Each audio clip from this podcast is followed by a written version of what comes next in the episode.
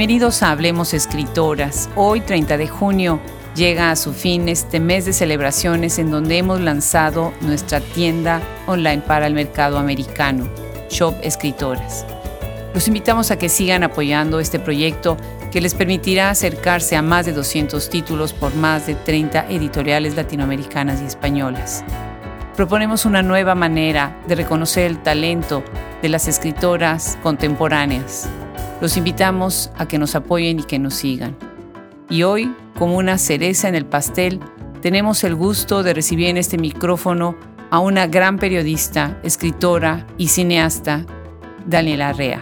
Es un gusto y un privilegio para Hablemos Escritoras hablar con ella, a quienes admiramos y respetamos por su trabajo incansable en pro de los derechos humanos, de familias que han sufrido la desaparición forzada de seres queridos y de entender cuáles son las maneras en las que el poder se mete dentro de la sociedad y cómo nosotros como ciudadanos quedamos desprotegidos ante la violencia. Algunas de sus crónicas y reportajes se incluyen en libros como Tsunami, Sexto Piso, País de Muertos, Crónicas contra la Impunidad, Debate, Generación Bang, Temas de Hoy México, Nuestra aparente rendición, Grijalvo, Entre las cenizas, Historias de vida en tiempos de muerte y 72 migrantes Almadía. Es integrante de la red de periodistas de a pie y de los nuevos cronistas de Indias de la Liga Fundación Gabriel García Márquez para el nuevo periodismo iberoamericano. Dirigió el documental No sucumbió a la eternidad, su ensayo de gran sensibilidad y profundidad mientras las niñas duermen queda en la compilación de Tsunami Sexto Piso 2018. Bienvenidos, yo soy Adriana Pacheco.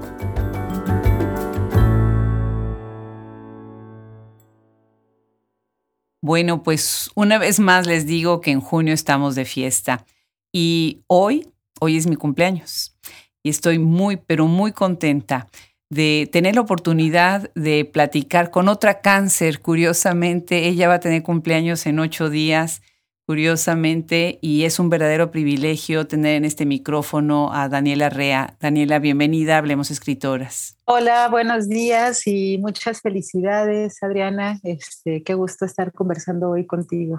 Sí, qué cosa tan trivial, ¿no? O sea, con tantas cosas que vivimos, pensar en el día del cumpleaños es así ya casi, casi como superficial, ¿no? Y absurdo cuando tenemos que tocar tantos temas tan importantes.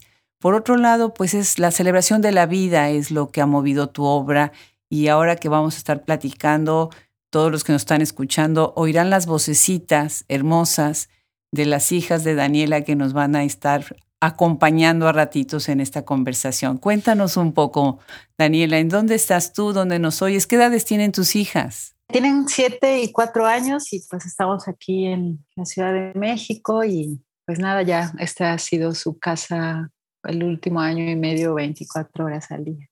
24 horas al día, ¿verdad? Qué terrible todo esto de la pandemia y cómo nos ha cambiado la vida.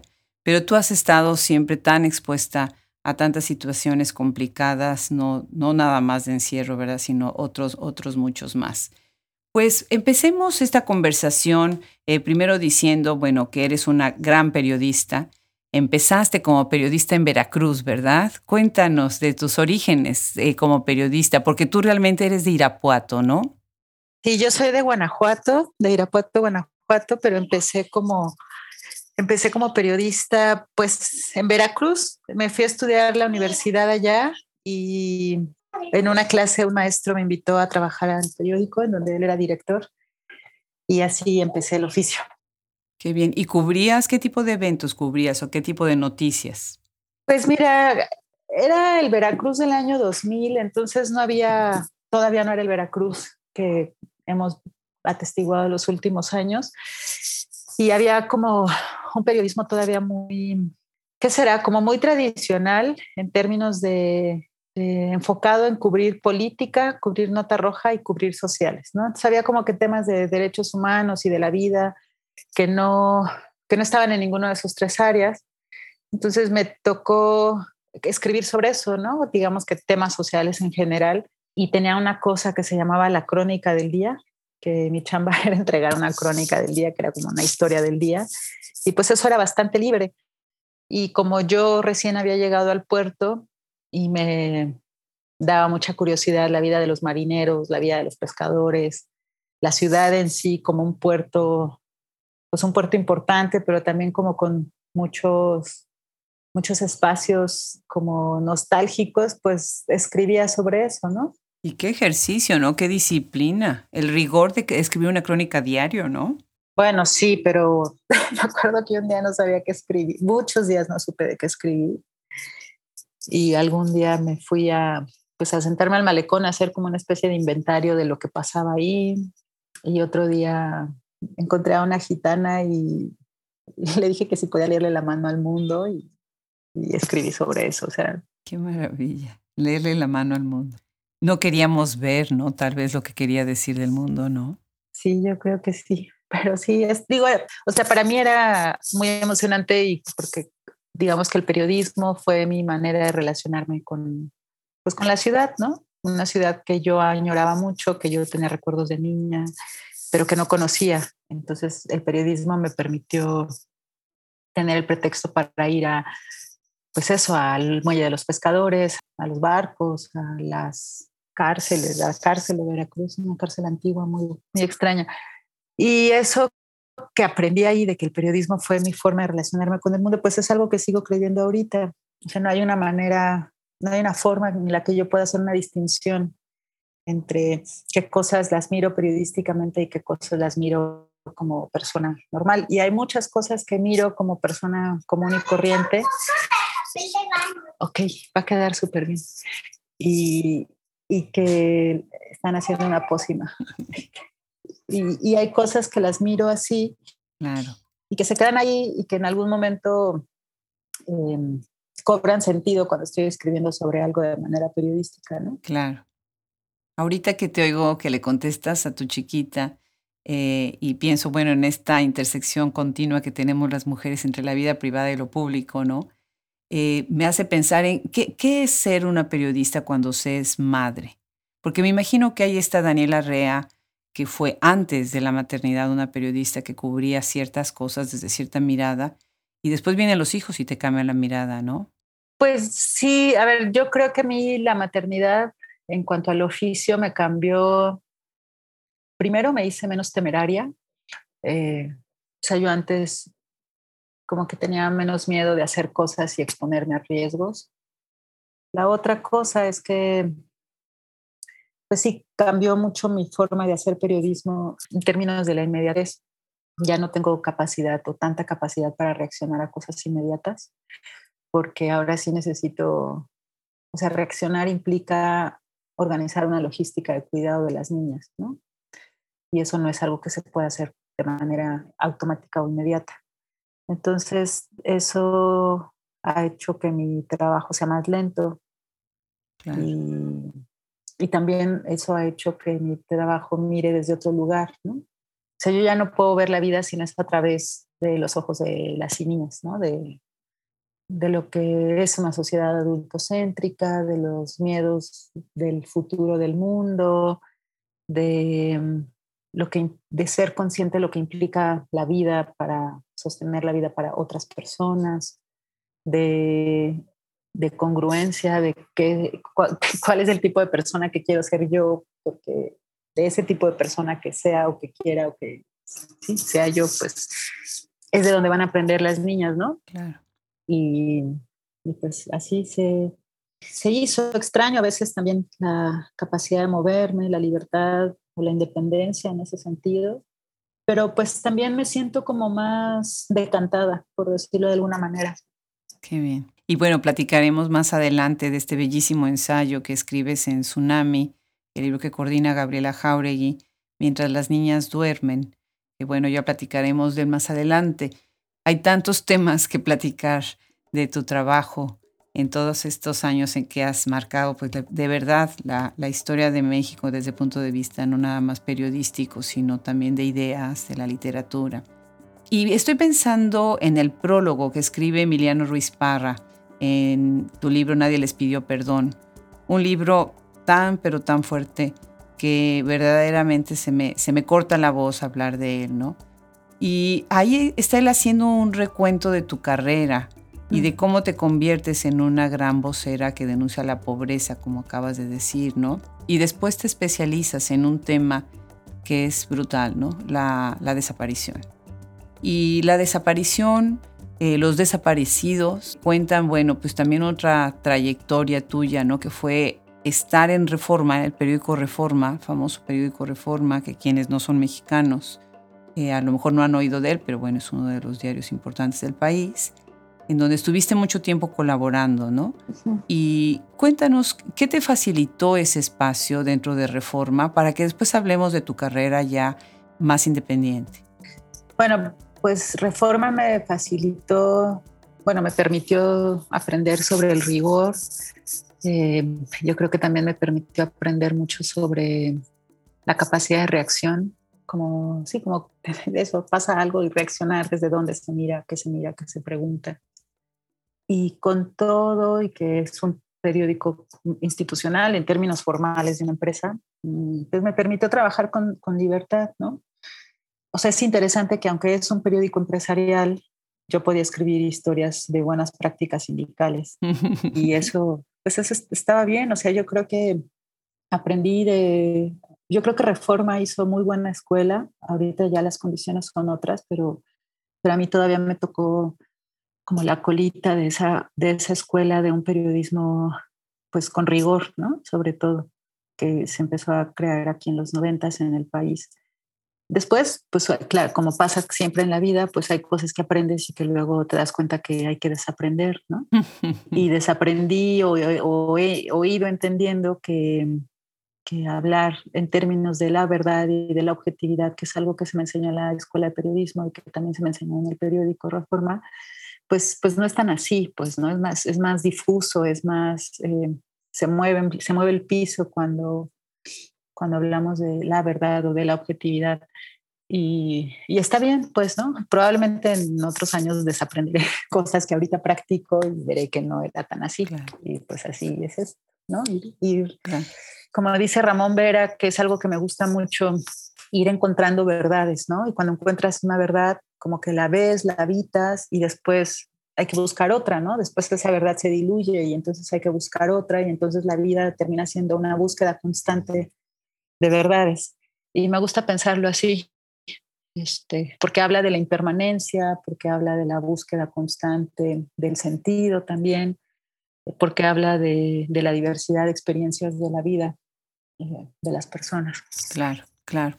Y después, en esa búsqueda de las verdades, de repente te das cuenta que el trabajar de manera independiente te permite tener acceso a otras verdades o a las miradas sobre lo que es una verdad unificada o impuesta, que no es tal, ¿no?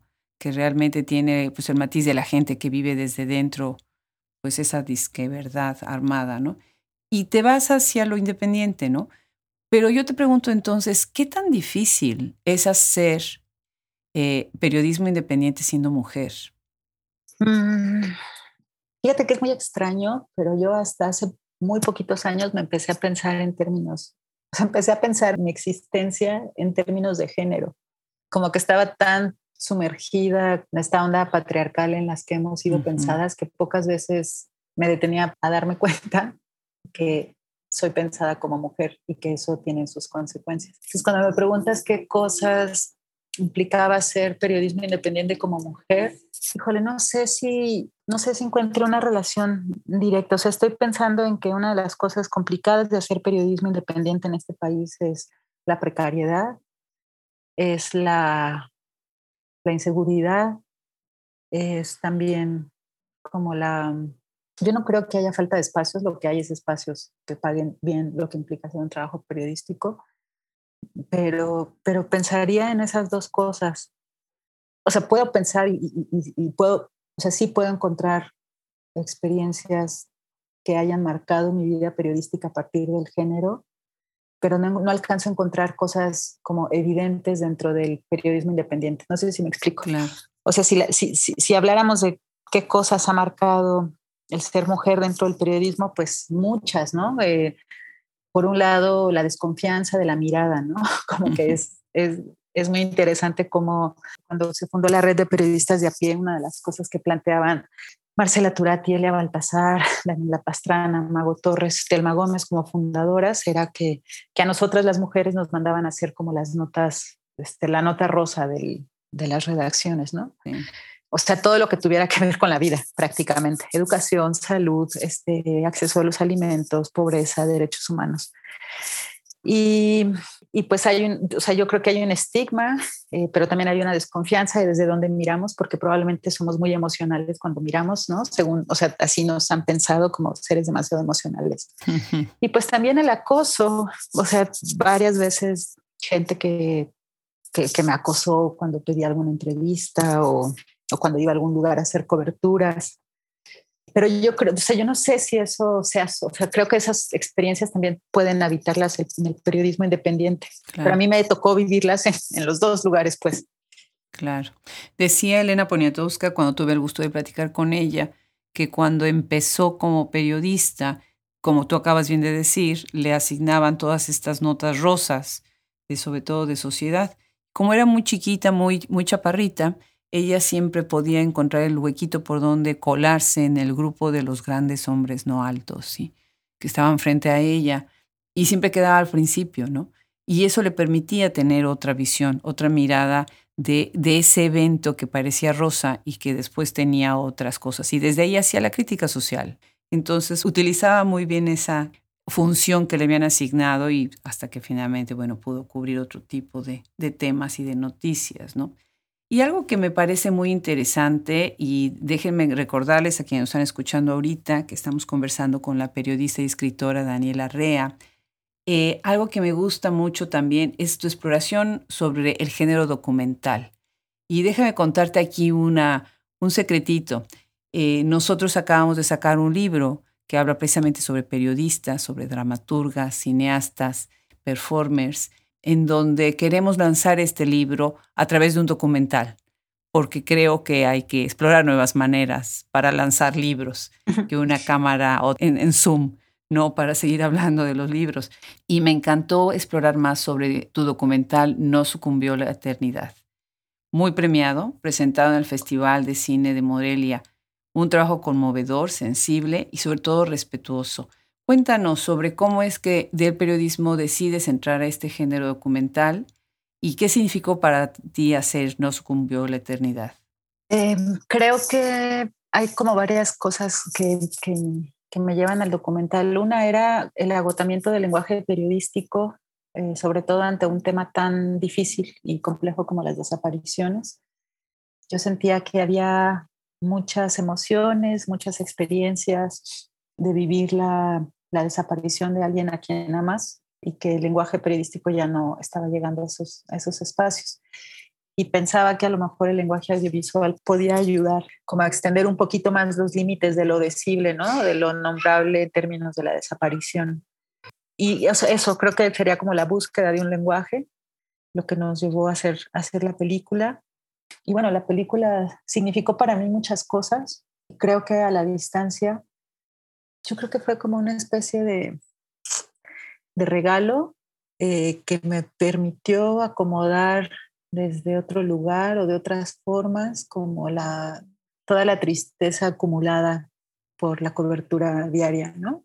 Claro. O sea, yo creo que, o sea, yo creo que, no sé si fue eh, el cariño de Liliana y de Alicia, el cobijo del equipo de, de la película, el tener que mirar desde otro lenguaje y por lo tanto aprender otras cosas o todas esas cosas juntas, yo creo que eso fue lo que me permitió o lo que me permite ver ahorita a la distancia esos años del documental como pues como un regalo, ¿no? O sea, yo creo que ahí pude filtrar y lavar muchas cosas que traía acumulando. Sí. Y pues fue interesante, o sea, el lenguaje audiovisual es una, pues sí, es un lenguaje en sí mismo aprendí, por ejemplo, en términos de lenguaje, que, que a veces que tenía que ser, no sé, menos discursiva, ¿no? Como menos evidente. Y, y, pues eso, básicamente eso fue lo que, lo que creo que, bueno, entre muchas otras cosas, lo que creo que me dejó la película. Claro. Bueno, para quienes nos escuchan, esta película trata eh, de las personas que se quedan cuando se des desaparecen, por ejemplo, en este caso, un esposo y una madre, ¿no?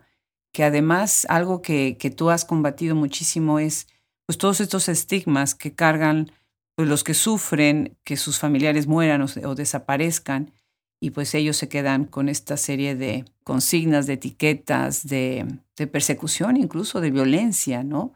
También ellos mismos, pero sobre todo, ¿cómo, cómo sigue la vida después de que un ser querido desapareció, ¿no? ¿De qué manera reconstruyes y construyes una vida, por ejemplo, para un hijo en donde va a partir de estar esperando o de no esperar ya a que regrese alguien que, que desapareció, ¿no? Yo creo que, yo creo que una cosa que hoy es bien importante en lo que nos enseñaron Liliana y Alicia es que, a ver, una es que la vida sigue, pues, ¿no? Y no, y no decirlo en, en el sentido en el que nos en el que lo dijo Enrique Peña Nieto de ya supérenlo, ¿no?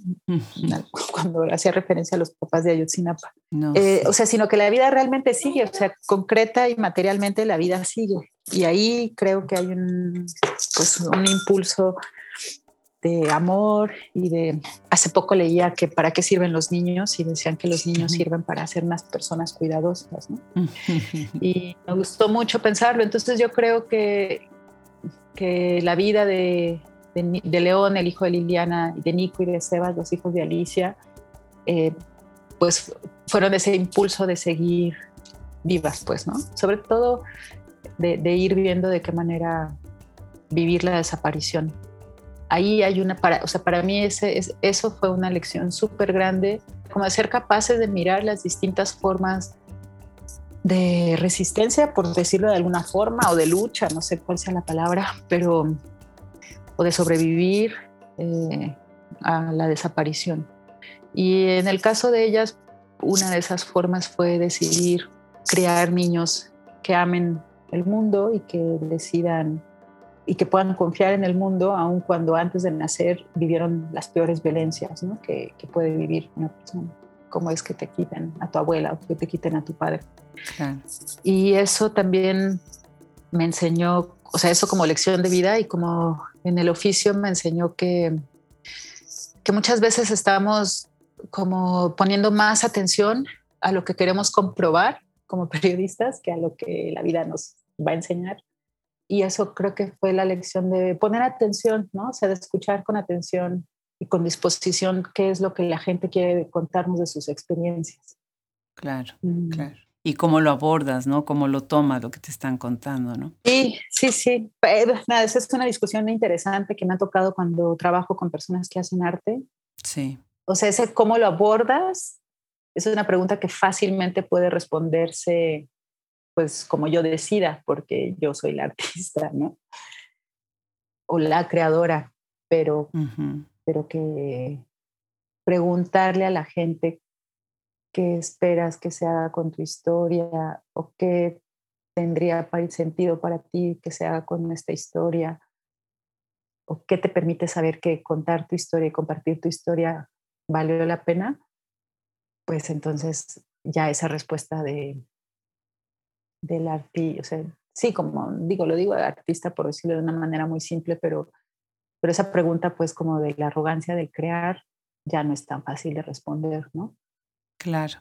Ahorita que te escucho, pienso en, en qué afortunados los alumnos que te oyen. Eh, nosotros en, UT hemos tenido la suerte con Gabriela Polit, que es una, extraordinaria profesora y de oficio periodista, aunque también obviamente en la literatura, de haberlas tenido a Marcela Turati y a ti frente a nuestros alumnos, ¿no? Y frente a cuando yo estaba estudiando el doctorado también, ¿no?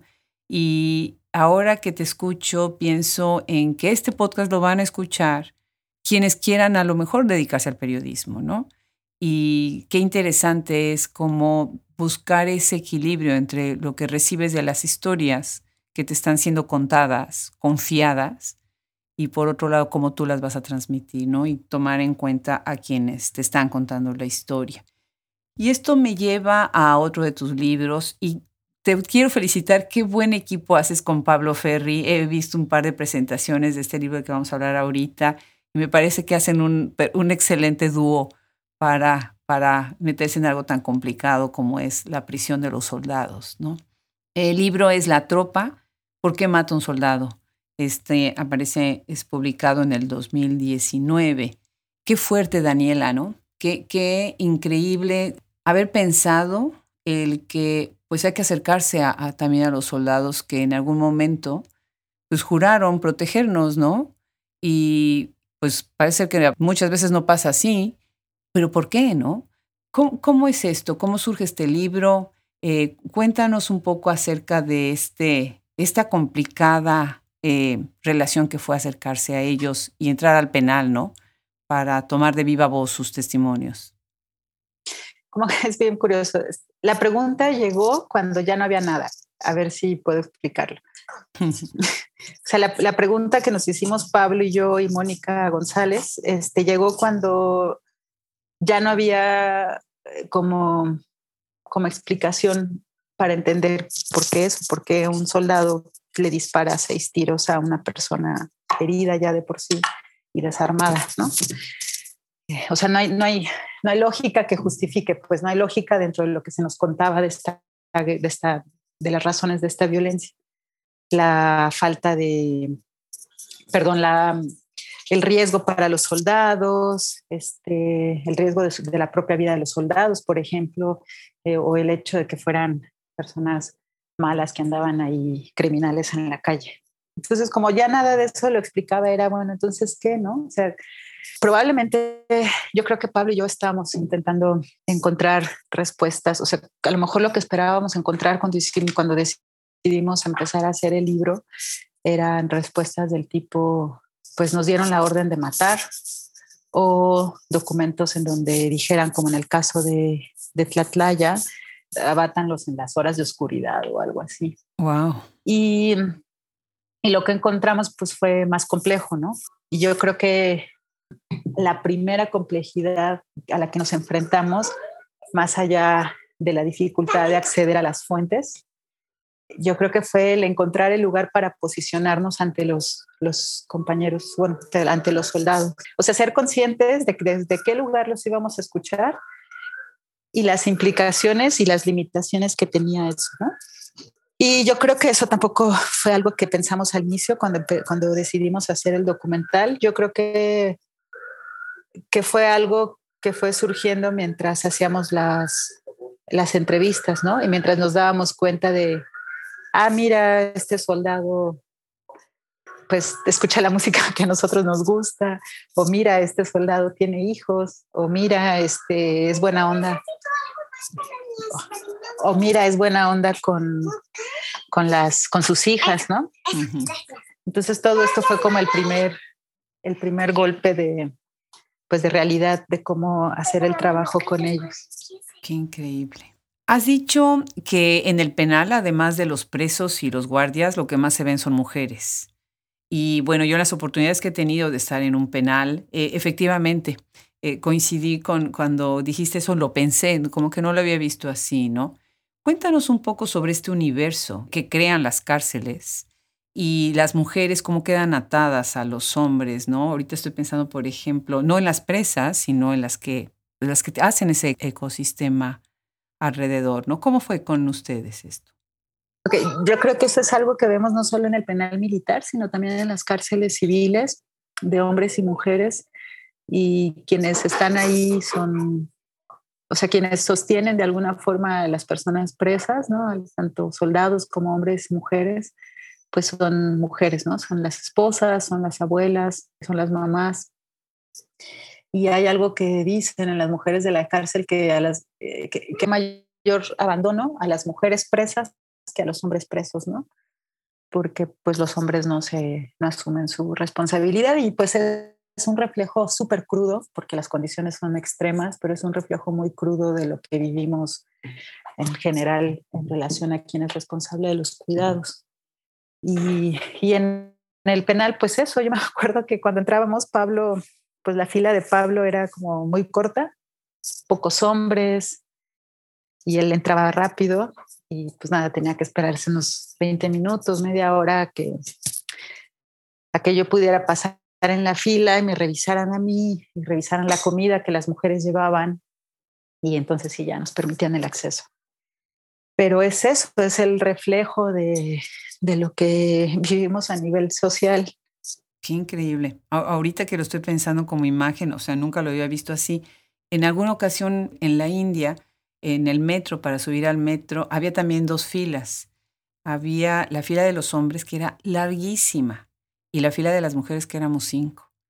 O sea, los espacios públicos, algunos nos están permitidos, como es este de la cárcel, ¿no? Y otros, como es el, espacio de la ciudad, no nos están este, vedados, ¿no? Qué interesante esto de, de, cuántas mujeres están yendo, ¿no? Y sientes tú que en esta idea de la obediencia con los presos, ¿no? Has dicho en tus libros, eh, en tu libro dice, ¿no? Ser las manos del Estado. Entonces, pues no, este es el código militar de la obediencia. Pero también es la consigna de los soldados americanos, desde donde yo te estoy escuchando ahorita, y de todos los otros soldados que hacen este juramento, ¿no? Obedecer.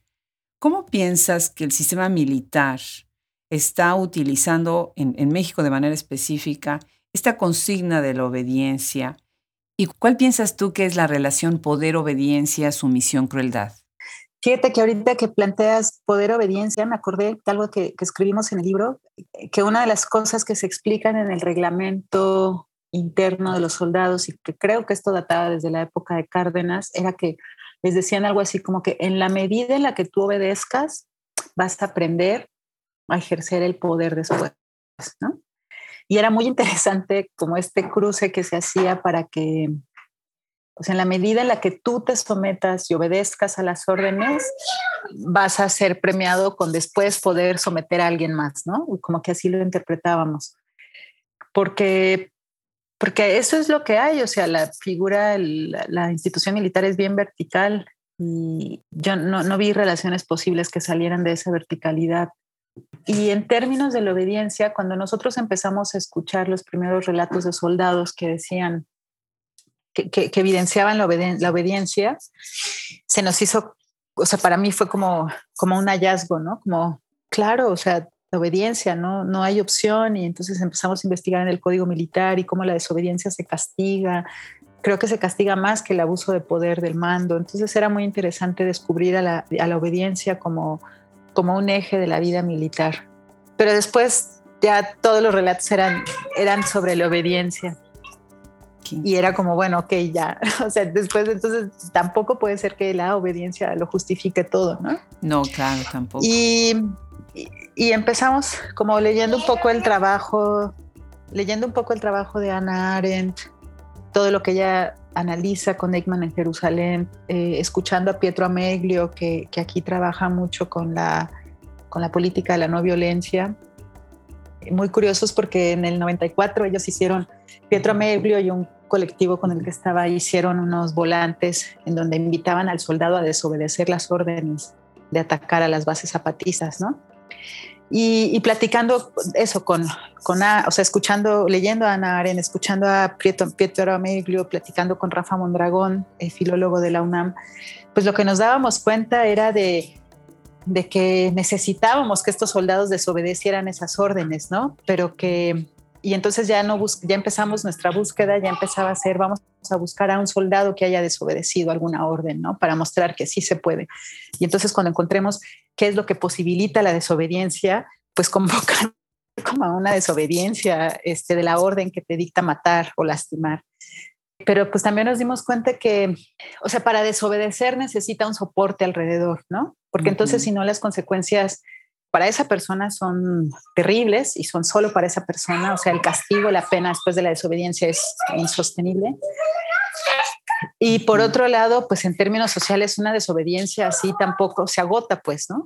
Tampoco genera grandes cambios sociales. Entonces, algo bien interesante fue que una pregunta que no imaginábamos, pero ni por aquí, cuando empezamos la investigación de por qué mató a un soldado, pero que llegó después de un rato de investigar, fue la pregunta de qué condiciones podemos aportar nosotros para que las personas que están obligadas a generar violencia puedan desobedecerla, ¿no? Puedan desobedecer esa orden. Y yo creo que eso aplica no solo a la institución militar, sino a, pues, a cualquier espacio de nuestra vida, ¿no? Claro. Y de ahí viene otro proyecto, bueno, eh, son, no cronológicamente, pero estoy hablando ahora de otro proyecto que es Periodistas de a pie. Y es una iniciativa fascinante, eh, poderosa, necesaria, que creo que ustedes encontraron que era urgente, ¿no? Que, que la gente misma empezara también a hablar de lo que estaba pasando, ¿no? Porque con esta guerra supuestamente contra el narcotráfico que se convirtió en una guerra como si fuera una gran medusa con, con miles de cabezas, ¿no? Eh, te unes ahí pues con un grupo en donde eh, Marcela Turati y tú este, empiezan a recoger estas verdaderas historias, ¿no? De la violencia del Estado y, demás. Cuéntanos un poco sobre esto y de ahí cómo esto también se deviene en Entre cenizas, historias de vida en tiempo de muerte. Pues la, red de periodistas de a nace en el, 2007 como una intención de hacer un mejor periodismo social, ¿no? Em, y pues curiosamente, como las que hacemos periodismo social éramos mujeres, pues en aquellas épocas, pues éramos casi puras mujeres, ¿no? Salvo Alberto Nájar, que, que ha estado ahí desde entonces. Y, pues la intención era eso, era capacitarnos para hacer un mejor periodismo social, para escribir mejor sobre pobreza, sobre salud, sobre educación. Y en medio de todo eso, 2007, eh, pues 2010, cuando llevábamos unos tres años de, trabajo, de capacitaciones, cada quien trabajaba en un, cambiaron muchas cosas, fíjate, entonces cada quien trabajaba en un periódico, ahora todas somos freelance de alguna forma. Y, pues no hubo una elección, o sea, como que de pronto ya los problemas ya no eran, o sea, ya no se escribía sobre pobreza en los periódicos, ni sobre salud, ni sobre educación, ni sobre, pero espérame un poquito, Emilia, sobre medio ambiente, sino que eran ya más bien pues, sobre, o sea, lo que había y de lo que se escribiera de muertos y de enfrentamientos y de drogas. Y fue como una, o sea, no, no hubo como opción, ¿no? Eh, o a lo mejor sí, a lo mejor sí hubo un momento en el que nosotras seguíamos escribiendo sobre nuestros temas y ya no tenían espacio en los periódicos porque los periódicos se llenaban de notas en donde hablaba el presidente, el procurador, los diputados, los abogados de los malos, los malos. Y entonces todo eso era como, en pocas palabras, era pues si los mataron fue porque en algo estaban, ¿no? Y yo creo que sí hubo una opción ahí chiquitita en la que nosotros dijimos, bueno, ¿y, ¿y quiénes son los muertos? ¿no? Creo que fue de las primeras preguntas que tuvimos. ¿Y quiénes son los muertos? ¿Qué pasa con los huérfanos y las viudas que quedan? Y entonces fue ahí que, que sin tener opción, pero a, a su vez diciendo sí, pues empezamos a escribir como pudimos de esto, ¿no? Y me acuerdo que Marcela traía como que provocaba, que provocaba como capacitaciones, ¿no? Entonces de repente venía una señora periodista de Colombia y entonces ella nos daba un curso de cómo entrevistar niños, ¿no? Por la experiencia que tenía de 50 años de conflicto allá. O, o, con Asheli Ramírez, que entonces estaba en, en, la red de los derechos de la infancia, pues qué impacto hay en la infancia con esto, ¿no? Y así fue como empezamos a escribir sobre esto. Porque cuando se hablaba de derechos humanos, hablábamos como los derechos humanos, no sé, como grandotes, o sea, como, o sea, como que todos los derechos humanos vistos siempre desde algo que se les debía a las víctimas del pasado de las dictaduras, ¿no? Sí. No era un reclamo cotidiano o del presente. Sí. Después entre cenizas, eh, que se convierte en esto eh, que es bastante multifacético, ¿no? El proyecto se presenta de manera híbrida en una página web, en los videos que esta contiene y en un libro que publica, ahí tienes también una muy buena mancuerna con Gabriela Jauregui, ¿verdad? Con Surplus Ediciones, en donde sale un libro publicado en el 2012, ¿no? Cuéntanos un poco y brevemente sobre Entre cenizas para poder seguir hablando de tu siguiente libro, Nadie les pidió perdón. Bueno, Entre las cenizas fue también como una necesidad, yo creo que de responder a todo el horror del que escribíamos y del que veíamos, ¿no? Y también yo creo que mucho con la experiencia del trabajo que se había hecho en Colombia. Ellos escribieron un libro que se llama Periodismo por la Paz, si no me equivoco, y son historias de personas que han resistido a la violencia o que han luchado por acabar con la violencia. Entonces, muy inspiradas por ese trabajo, pues dijimos, bueno, vamos a ver qué cosas sí se están haciendo, ¿no? Qué cosas están siendo posibles. Yo creo que fue una reacción más o menos rápida, porque si lo piensas, la militarización fue 2007, el libro se publica en el 2005, y yo creo que fue una, fue una reacción de decir, bueno, ya, o sea, no podemos seguir contando muertos, ¿no? Eh, hay, hay, muchas cosas que hay alrededor de la muerte. Y entre ellas, pues eran estas personas que estaban, que estaban luchando. Y de nuevo, yo creo que estas cosas responden a, a un compromiso social del oficio periodístico, pero también a una necesidad personal de ya, por favor, algo que nos alumbre, ¿no? claro.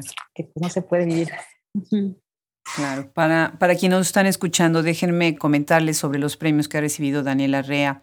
Ella ha recibido el premio de periodismo Javier Valdés Cárdenas por su libro La Tropa, premio Excelencia Periodística otorgado por Pen Club México y Género y Justicia entregado por ONU Mujeres y la Suprema Corte de Justicia en 2013, premio Bridge Valdés de Periodismo por No sucumbió la eternidad, que es el documental del que ya hemos platicado. Y bueno, vienen, viene este libro, Nadie les pidió perdón, donde vemos el talento de Daniel Arrea como cronista y cuáles son los verdaderos héroes, ¿no? Hablar, la crónica me encanta, es un género que me encanta, cómo, cómo vas contando en él, en este libro específicamente, a través de una crónica magnífica, pues los procesos de recolectar historias y algunas de las historias se conectan como dos libros, se conecta algo de que sale en la tropa, que salen tus libros previos, ¿no? Como que hay un diálogo entre ellos. Hablas, por ejemplo, de estas víctimas en donde pues, les arrancan la voz. El caso terrible de News Divine, ¿no? Cómo llega la madre a, testimoniar sobre su hijo, o sea, eh, eh, llamaron al hijo que, que había muerto, que lo habían asesinado, lo mandan a llamar a que él haga un testimonio sobre su propia muerte, ¿no? Absurdos del sistema judicial. ¿Nos quieres platicar sobre este libro? Sí, mira, eh, nadie les pidió perdón. Surge por invitación de, Verónica Aguilar, que, que, me propone escribir un libro sobre crónicas de todo lo que estábamos viviendo en el país. Y yo lo que encontré de mi trabajo era como como la, severa, o sea, la certeza primero de que el Estado que promete cuidarte en ese pacto social, ¿no? Es el primero que te violenta.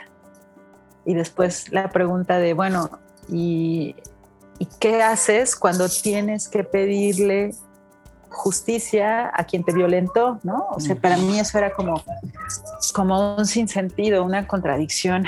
Y lo que me interesaba saber era cómo se lo explicaba la gente que estaba viviendo por eso, ¿no? Que estaba viviendo esa, esa violencia y esa, y esa necesidad de exigir justicia al mismo Estado. Y pues el libro es eso, es una exploración. Yo creo que en el fondo es, el libro es una exploración de cómo la gente le da sentido a su experiencia, ¿no? A, una experiencia de tanto dolor y de, injusticia. Eh, creo que lo que intento responder en el texto, en las 10 crónicas que hay ahí, es justo eso cómo se le da sentido a esa experiencia.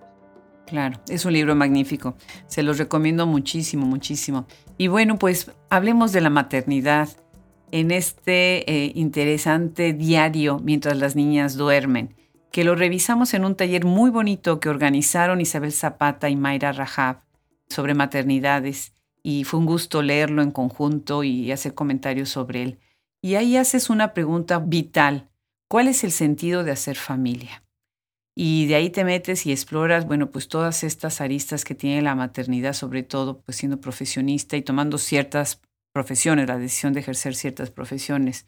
Cuéntanos, cuéntanos cómo, en qué momento quieres hablar de esta felicidad que empezó con tres kilos y medio y mide 47 centímetros. Eh, a mí Gaby Jauregui me invitó a escribir un ensayo sobre maternidad para el libro de Tsunami y yo creo que 10 días, y dije que sí, pero yo creo que 10 días antes de tener que entregar el texto, dije, es que, ¿qué voy a escribir? O sea, no, no sé hacer ensayos, no tengo como estudios o investigación sobre la maternidad, no sé desde dónde se, se analiza y se plantea. Y, y me sentía como incapaz de hacer un ensayo sobre maternidad. Y, y pues 10 días antes, 8 días antes de que llegara el deadline del libro, me acuerdo que dije, híjole, lo, o sea, lo más honesto que puedo hacer es compartir pues, mi experiencia, ¿no? Y eso estaba ahí en un diario que yo empecé a escribir. Entonces, empecé a escribir un diario desde que me embaracé. Ese lo hacía a mano porque tenía tiempo. Después, cuando nació mi hija, empecé con este diario, que es el que inicia en Tsunami, que lo hacía como, a veces era más fácil escribir en el teléfono que a papel. Y cuando llega la, o sea, eso, cuando, cuando llega el momento de tomar la decisión, me doy cuenta que lo, que lo más honesto que podía hacer era compartir algunos fragmentos de ese diario. Y lo que fue muy interesante en el proceso es que pues el diario, ese diario empieza en el 2014 y digamos que yo entrego el texto creo que en agosto del 2018, si no me equivoco. Y pues había cuatro años, ¿no? Ese diario había sucedido en los cuatro años pasados. Y, y, conforme más se acercaba la fecha del diario agosto, pues era más presente. Y platicando con Gaby, yo le dije, es que en estos años, además de que he escrito, he leído algunas cosas sobre maternidad y, y algunas conversan con esos diarios, y algunas no. Y entonces lo que se publica es como, como el diario, pero después una, una lectura, una revisita al diario escrita en el presente. Entonces son como dos tiempos ahí que, que, están, que es el diario y el, y el presente de yo, yo en el 2018 hablándole o escuchando o respondiéndole a yo del 2014, 2015, 2016, 2017. Sí. Y pues fue bonito, fue también una cosa que fue, que fue muy bonito fue saber, yo le decía a Gaby que había muchas cosas de ahí que me daba miedo publicar o sea, que si las publicara en un contexto periodístico iba a ser hasta así, no sé, yo me imaginaba, ya sabes, las redes. Ay, sí, es periodista de los derechos humanos, pero les grita a sus hijas, ¿no? O sea, no sé. Y entonces le decía a Gaby que eso, o sea, que eso me daba cierta preocupación en, en un espacio meramente periodístico, pero que publicarlo en este libro no, ¿no? Porque sentía que este libro era un lugar en el que sí se podían decir estas cosas ¿no? Como que lo que todas estábamos compartiendo ahí hacía que, que, estas cosas pudieran ser nombrables. Sí, la verdad es que se creó un muy buen espacio en los dos libros de Tsunami, ahí sí fue un trabajo muy bueno y qué gusto, qué gusto que lo escribiste porque la verdad es que sí, me hizo pensar en muchas cosas, en la idea, por ejemplo, de la melancolía dentro de la maternidad, nuestros propios conflictos, ¿no? Y la el libro, a mí me encanta, es una de las frases que más recuerdo cuando cuando tengo que hablar de maternidad, pienso siempre en esta, como lo abres, dice, ya nacimos y la felicidad pesa 3.5 kilos y mide 47 centímetros. Este día durará toda la vida. Y así me pasó a mí también con, con mi propia maternidad, pensar en que ese día ha durado toda la vida.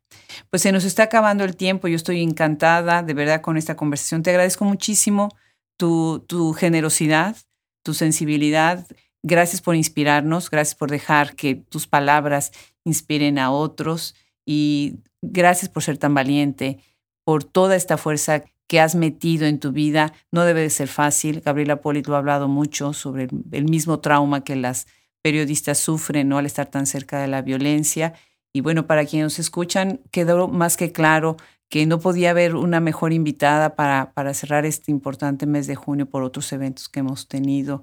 Te felicito de verdad, eh, Daniela, de todo corazón. Pues muchas gracias a ti, Adriana, por, por el espacio, porque tus preguntas me llevan a lugares en los que no había estado y eso siempre es muy gozoso, pues, ¿no? Como, como la conversación. Y pues felicidades también por hoy tu día. Espero que, que la pases no sé si apapachada o introspectiva, que son como dos de las cosas que creo que nos gustan a, los cánceres. Y, pues gracias por todo el trabajo que has hecho también eh, compartiéndonos la palabra de otras compañeras, ¿no? Que sigue expandiéndose esta, pues estos lugares donde, donde podemos conocernos y escucharnos y, y compartir ideas, este, dudas. Me gusta mucho algo que dice una amiga, Valentina Glockner, que, que dice que nunca pensamos solas, ¿no? Y, y, pues el trabajo que tú haces, que tú estás haciendo con, con estas conversaciones, pues es justo eso, como seguir pensando juntas.